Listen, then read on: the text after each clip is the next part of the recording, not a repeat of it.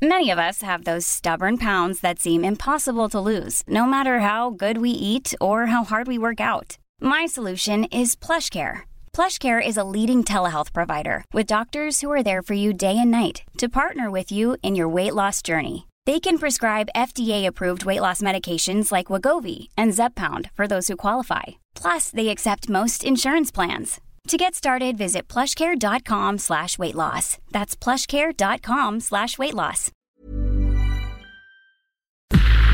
Entrevista. Está en la línea telefónica Adrián de la Garza, director de estudios económicos de Citibanamex. ¿Cómo estás, Adrián? Muy buenos días y gracias, como siempre, por tomarnos la llamada aquí en Bitácora de Negocios. Maro, muy buenos días a ti y a tu amable auditorio. Oye, gracias. Mira, eh, queremos platicar contigo un poco sobre la eh, eh, política monetaria que está haciendo el Banco de México.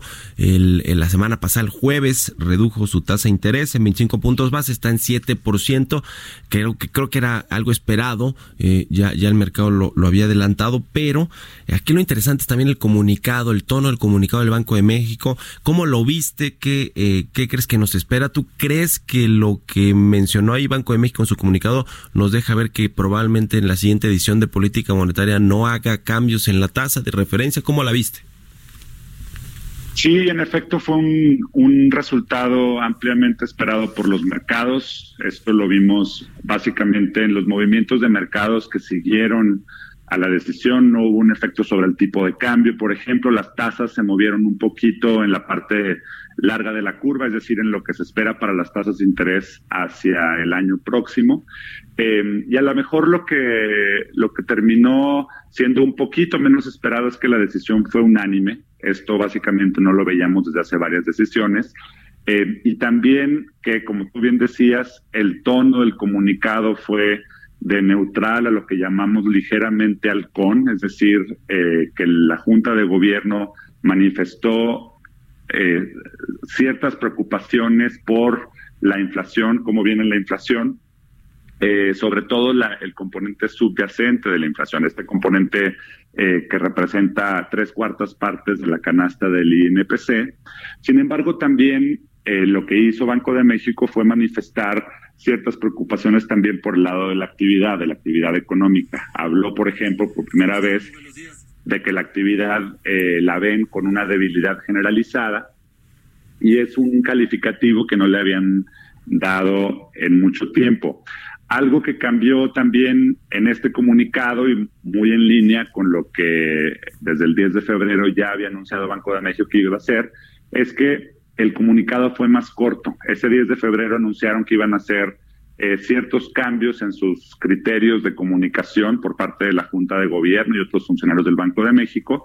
Y entre los cambios que se mencionaron en esa comunicación fue que el comunicado iba a ser más corto justamente porque había interés por parte de la Junta de Gobierno de Banco de México de que los participantes de mercados entendiéramos un poquito eh, mejor cuáles son sus preocupaciones más eh, importantes a la hora de tomar sus decisiones. Y eh, desde mi punto de vista el comunicado todavía quedó a deber un poquito, es decir, eh, a pesar de ese tono ligeramente halcón, faltó cierta guía para ver cómo podríamos pensar que el Banco de México podría proceder en las siguientes decisiones de política monetaria desde el punto de vista de que están preocupados por la inflación, lo cual esto los llevaría a decidir o optar por tasas de interés un poquito más altas, más restrictivas, pero por otro lado también están preocupados por la actividad económica y esto los llevaría a actuar en dirección contraria.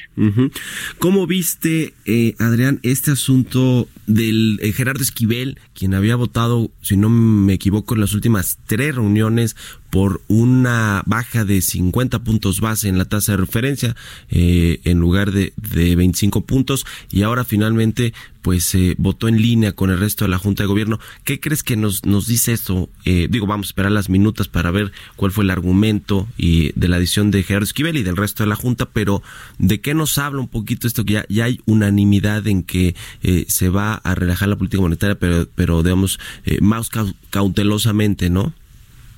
Correcto. las minutas en esta ocasión eh, creo, creo que van a ser muy importantes, si bien al mismo tiempo que van a ser muy importantes, eh, por ejemplo, creemos que no nos van a dejar ver muy precisamente la postura de cada uno de los miembros de la Junta de Gobierno, porque como bien sabes, solo cuando hay un voto disidente, eh, y ha, habido alguna excepción eh, por ahí a este caso, pero típicamente cuando hay un voto disidente es que, conocemos la postura que motiva ese, esa disidencia del, miembro de la Junta de Gobierno que no vota en contra, en, a favor del consenso. Eh, entonces, en esta ocasión, como el voto fue unánime, no vamos a ver un, párrafo de miembros de la Junta eh, que se identifiquen como tal. Sin embargo, creo que es relevante lo que mencionas, es relevante que el voto haya sido unánime porque eh, en las últimas tres decisiones, efectivamente, Gerardo Esquivel haya votado, votado por una disminución de 50 puntos base en vez de la de 25 que hayamos visto por la que haya votado el consenso.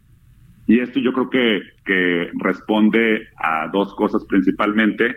Eh, una, que en línea con lo que está viendo el, el, resto de la Junta de Gobierno, creo que sí hay cierta preocupación por el tema de la inflación, porque hemos visto en este, en este mes de enero un repunte, ligero repunte, yo diría, sobre la inflación general, sobre la inflación subyacente. Sin embargo, esto también hasta desde cierta perspectiva o hasta en cierta magnitud ya estaba anticipado, ya desde el año pasado, al cierre del año pasado, ya la Junta de Gobierno nos había advertido que iba a haber este rebotito en la inflación anual eh, por distintos motivos, pero sobre todo obedeciendo a efectos de base de comparación, de que el enero del año pasado fue una inflación relativamente baja.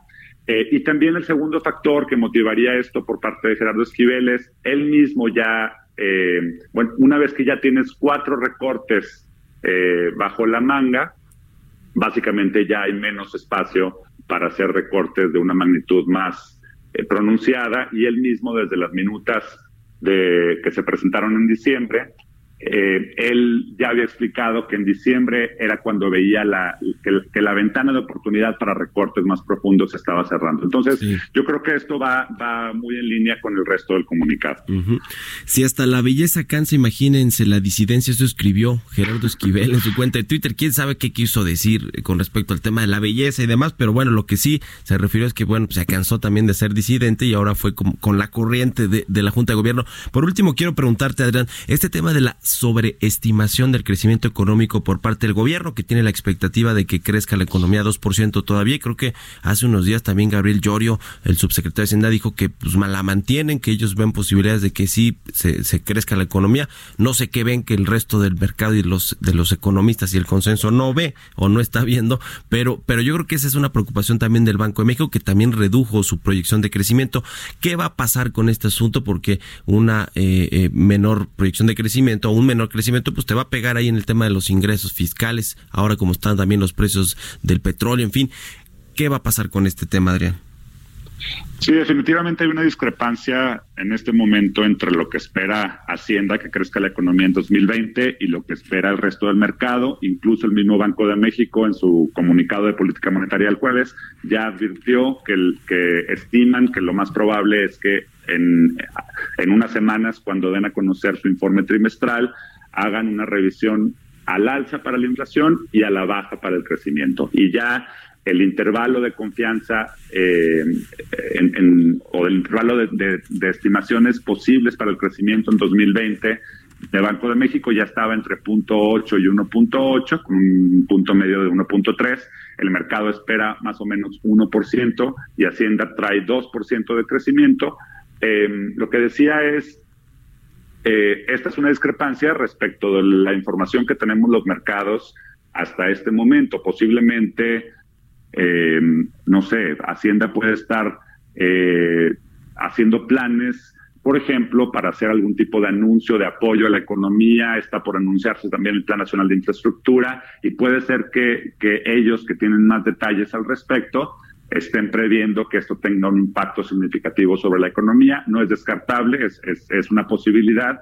Sin embargo, con la información que tenemos hasta el momento, creo que, que eso se ve un poco complicado y sobre todo también a la luz de que ya en meses anteriores ha habido distintos anuncios en la dirección de dar cierto impulso a la economía que no se han visto reflejados en mejores datos duros.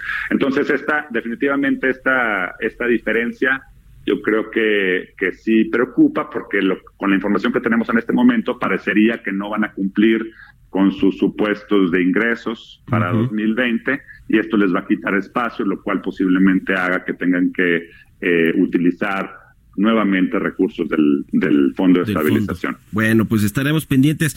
Muchas gracias, Adrián de la Garza, director de Estudios Económicos de Citibanamex, por habernos tomado la llamada. Mario, un gusto, muy buenos días. Buenos días, sígalo ahí en Twitter, también muy interesante, en Adrián-DLG. Normally, being a little extra can be a bit much, but when it comes to healthcare, it pays to be extra. And United Healthcare makes it easy with Health Protector Guard fixed indemnity insurance plans. Underwritten by Golden Rule Insurance Company, they supplement your primary plan, helping you manage out of pocket costs without the usual requirements and restrictions like deductibles and enrollment periods. So when it comes to covering your medical bills, you can feel good about being a little extra. Visit uh1.com to find the Health Protector Guard plan for you.